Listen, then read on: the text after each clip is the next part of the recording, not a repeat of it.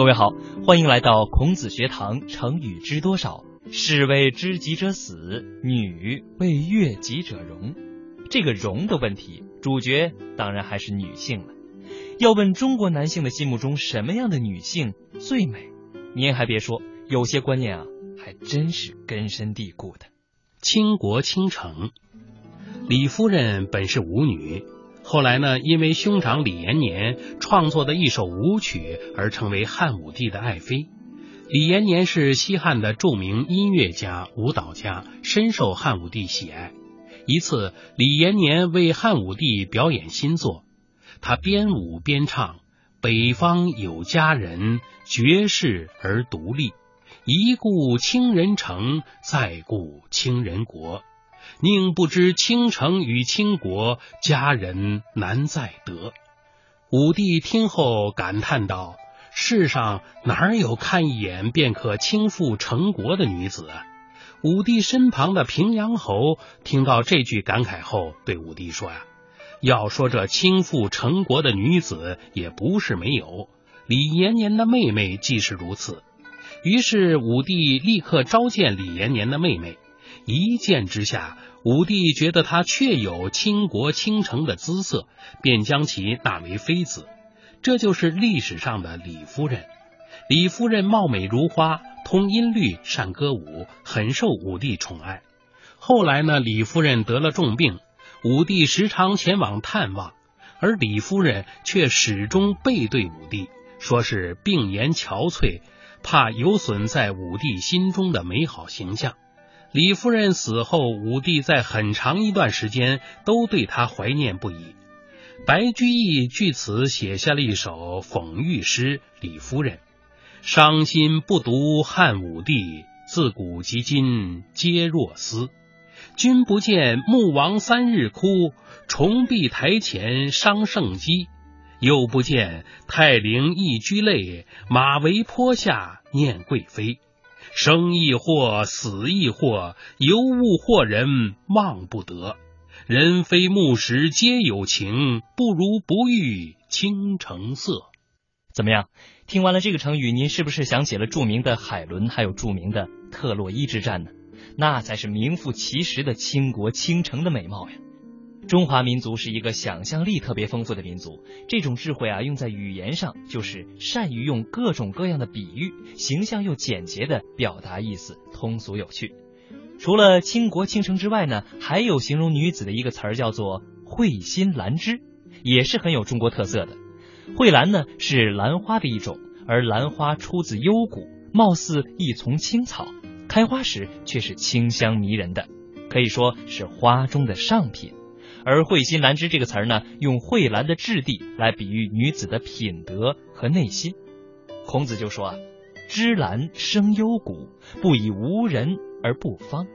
君子修道立德，不为穷困而改节。”兰花在中国文化里呢，也自然就成了高洁典雅却不张扬的代名词。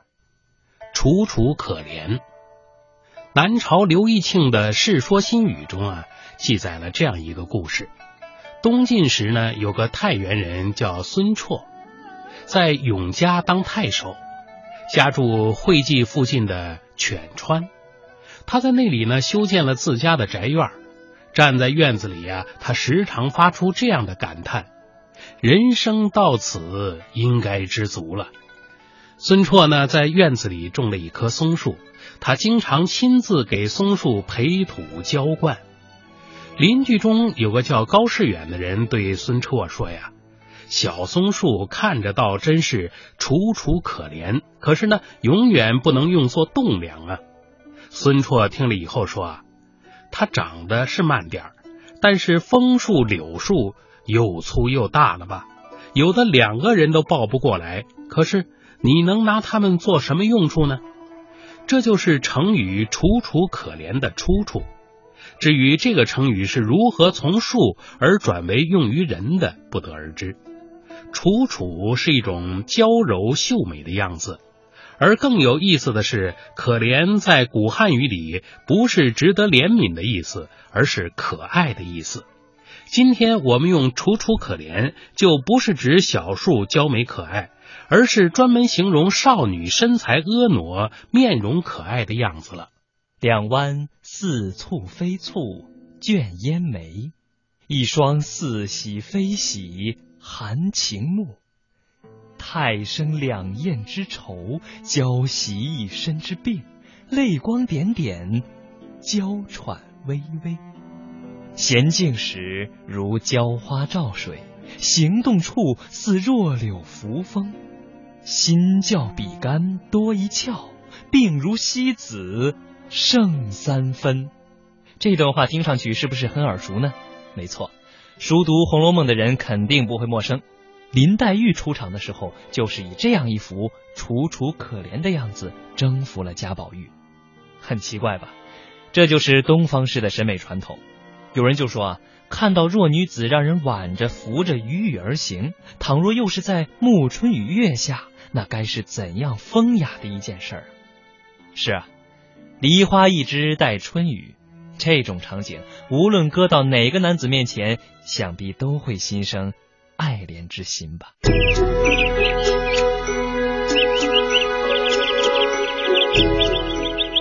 眠不觉晓，处处闻啼鸟。夜来风雨声，成语知多少？成语知多少？让我们一起欢度快乐的成语时光。我见犹怜。东晋的桓温呢是著名的权臣，桓温二十出头便任荆州刺史，明帝司马昭看中他的才华，把女儿嫁给了他。桓温从此威权日重，官至大司马，五代擅权，可以说是一人之下，万人之上。桓温三十四岁那年呢，平定了成汉。俘虏了成汉国君李氏的妹妹纳为妾，桓温十分宠爱这位新人，不敢带进家门，而是在大司马府的后面金屋藏娇，时不时的就去和李美人聚会。开始的时候呢，公主并不知道丈夫在外纳了妾。不过这世上没有不透风的墙，时间一长，公主听说了丈夫纳妾的事儿，于是便提着刀，气势汹汹的上门征讨去了。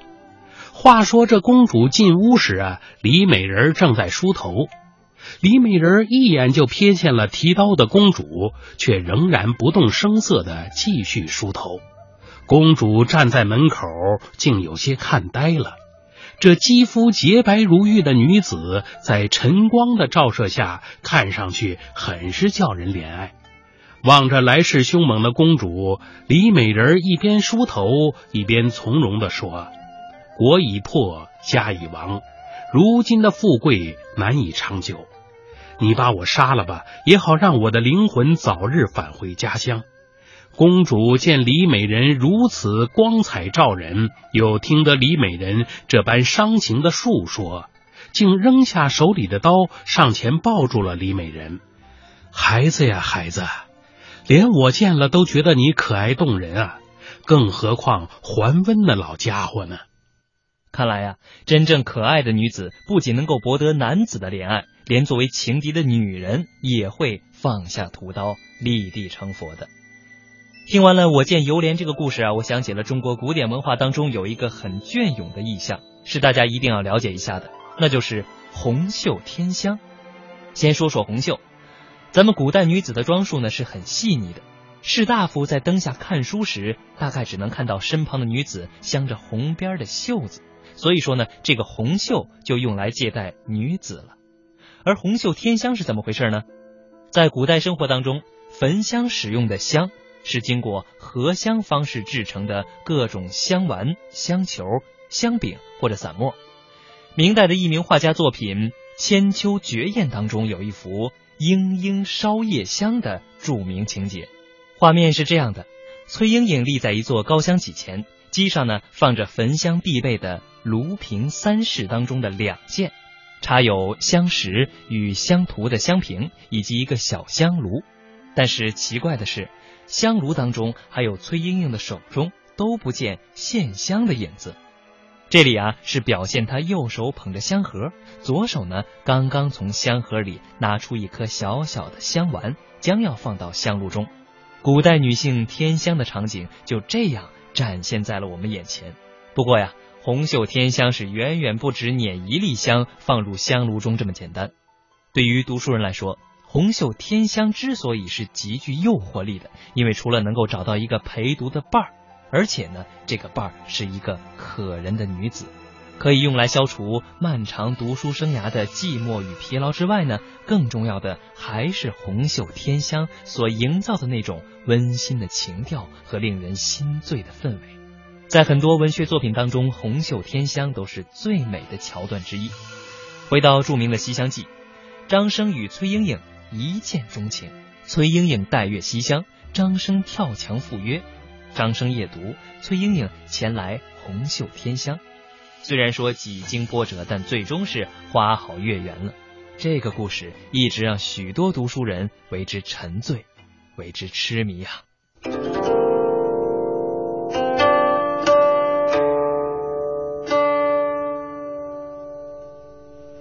水墨中国就在您耳边。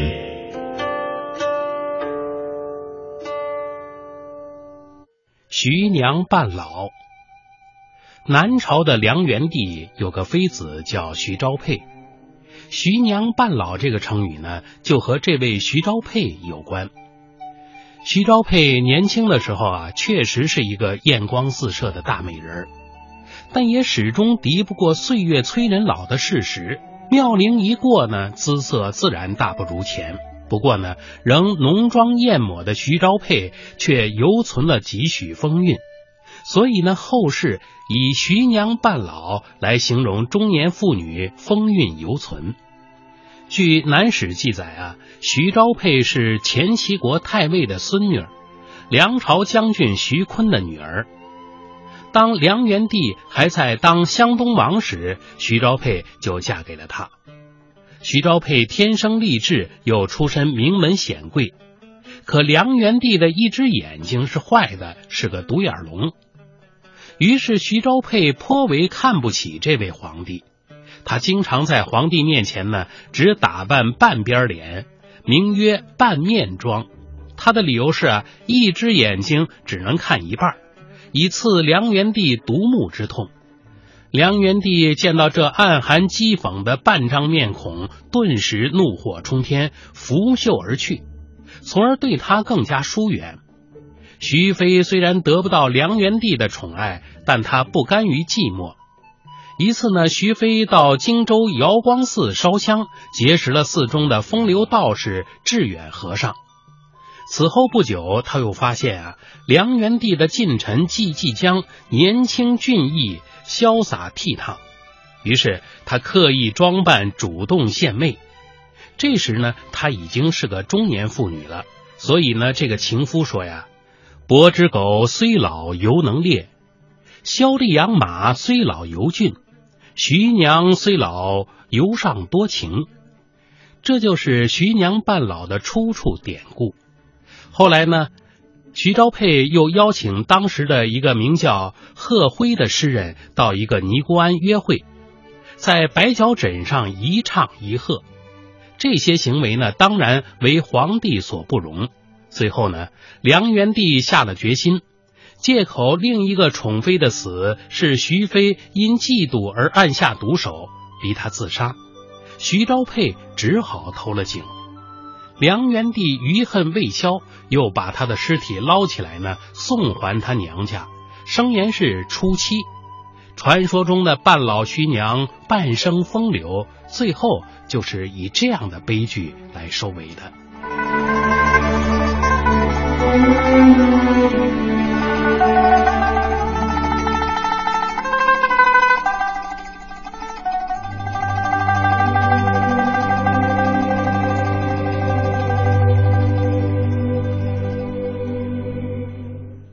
身材苗条，体格风骚，正是粉面含春微不露，单唇未启笑先闻。这几句话写的是《红楼梦》里的王熙凤。不过，用半老徐娘来形容王熙凤，是不是把王熙凤说老了呢？说到这个成语啊，很多人会有一个疑惑：徐娘半老是用在什么场合呢？到底是夸一个人好看呢，还是夸一个人已经老了呢？其实，在汉语里有很多成语，感情色彩呢是中性的。比如说像八面玲珑，说一个人方方面面都打点的很好，什么人什么情况他都能特别好的去应付，相当无敌。那您说这个人到底是油滑还是能干呢？徐娘半老也是一样，就当做是客观评价吧。我们看很多明星，比如刘嘉玲啊、张曼玉啊等等，人到中年还仍然是风采依旧，这也确实是事实啊。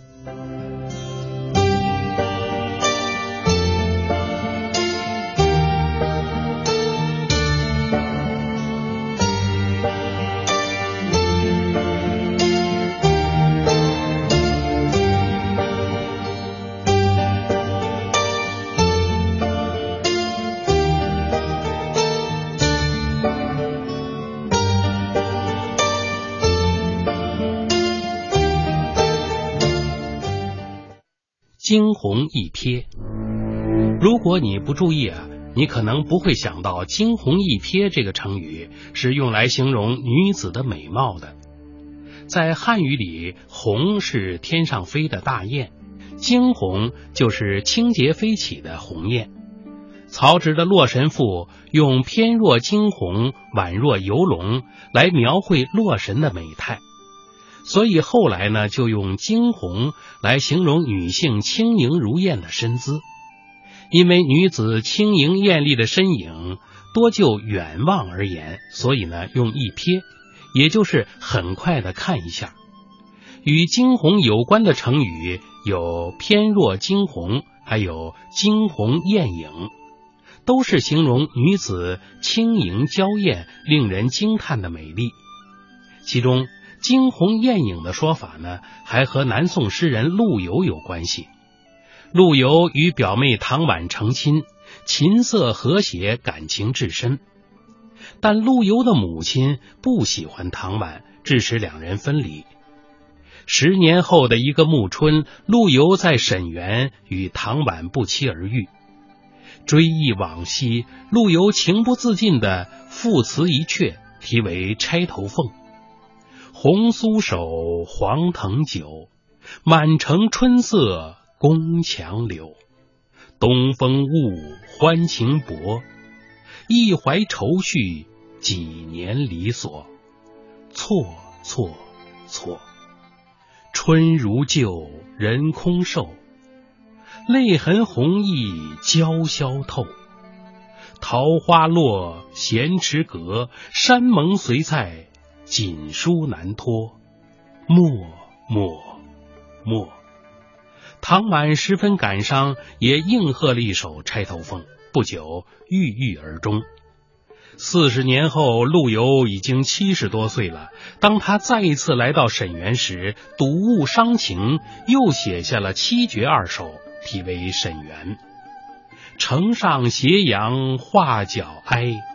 沈园非复旧池台，伤心桥下春波绿，曾是惊鸿照影来。在这首诗里，唐婉轻盈的体态就是惊鸿，在陆游的心中，她那美丽的身影将永远照映在桥下碧波荡漾的池水中。今天“惊鸿一瞥”这个成语应用呢更加广泛。不但是可以指人，也可以对物，比如建筑、美术作品等，只是匆匆一眼，却给人留下强烈深刻的印象，也可以叫惊鸿一瞥。我相信啊，很多刻骨铭心的一见钟情，大概就是从惊鸿一瞥开始的。速度很快，印象很深，表达很含蓄，而画面却很优美。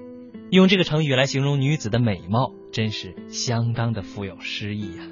从倾国倾城、我见犹怜、徐娘半老到惊鸿一瞥，我们今天介绍的这几个成语虽然都是形容东方女子的美貌的，但是很奇妙的是，他们所营造的古典情调和文化气质，虽然历经了千年，还是令今天的人心向往之。这种向往在声光影像技术非常发达的今天，依然如此的延绵不绝，是不是很有意思呢？好了，今天的孔子学堂成语知多少到这里就要结束了，我们下期再会。